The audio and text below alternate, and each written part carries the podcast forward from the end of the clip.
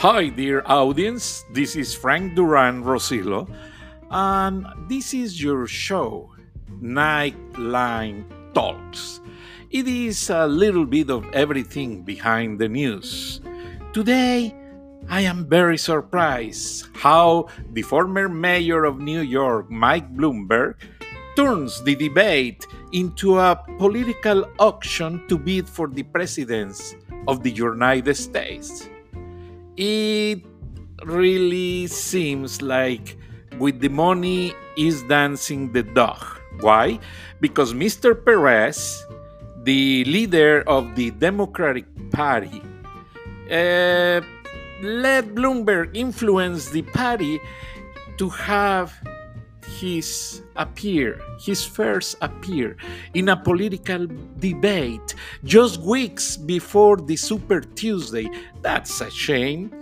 That debate was manipulated, and it is really a plan, a strategical plan to take off again Bernie Sanders because Bernie Sanders is the real candidate with a huge followers huge amount of followers everywhere in America majority young adults and adults but what is happening if Mike Bloomberg buy the candidacy to run by the Democratic Party for the presidency.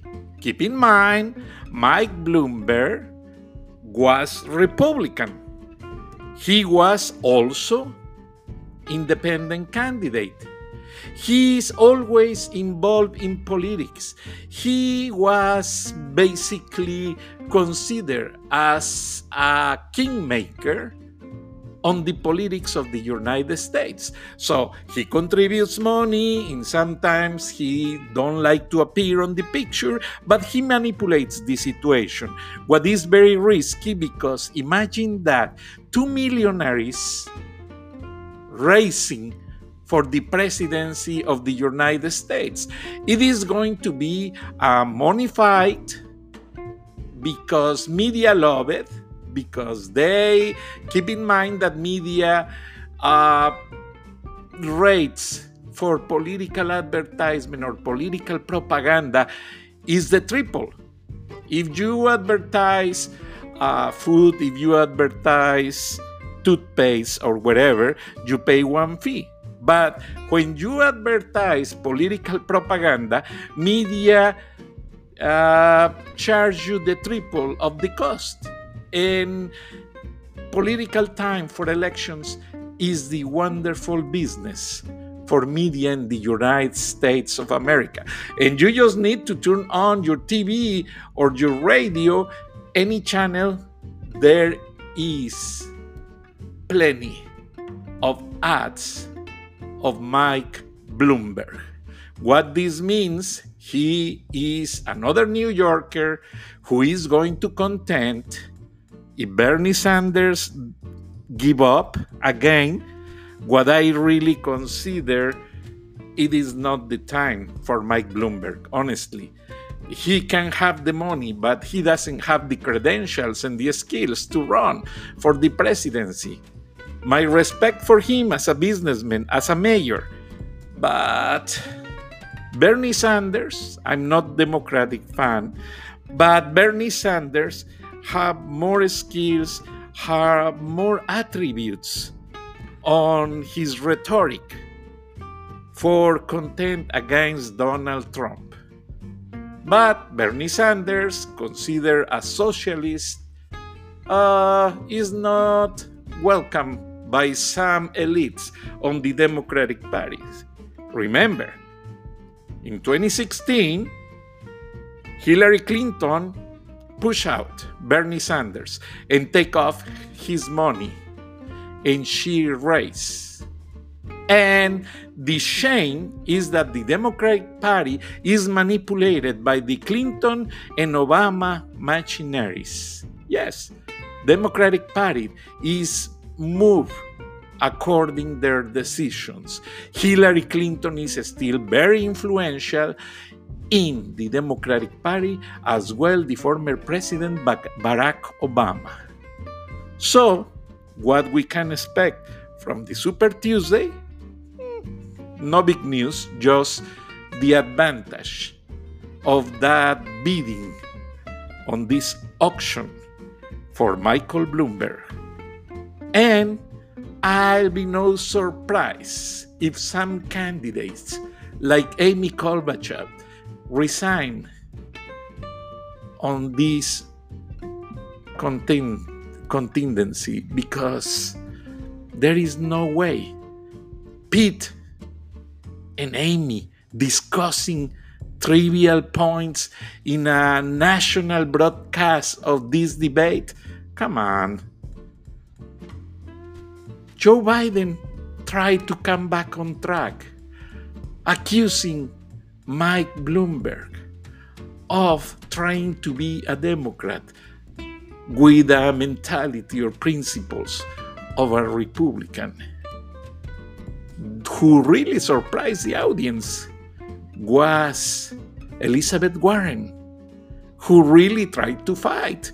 They attack each other, but uh, audience don't see the reality of the politics.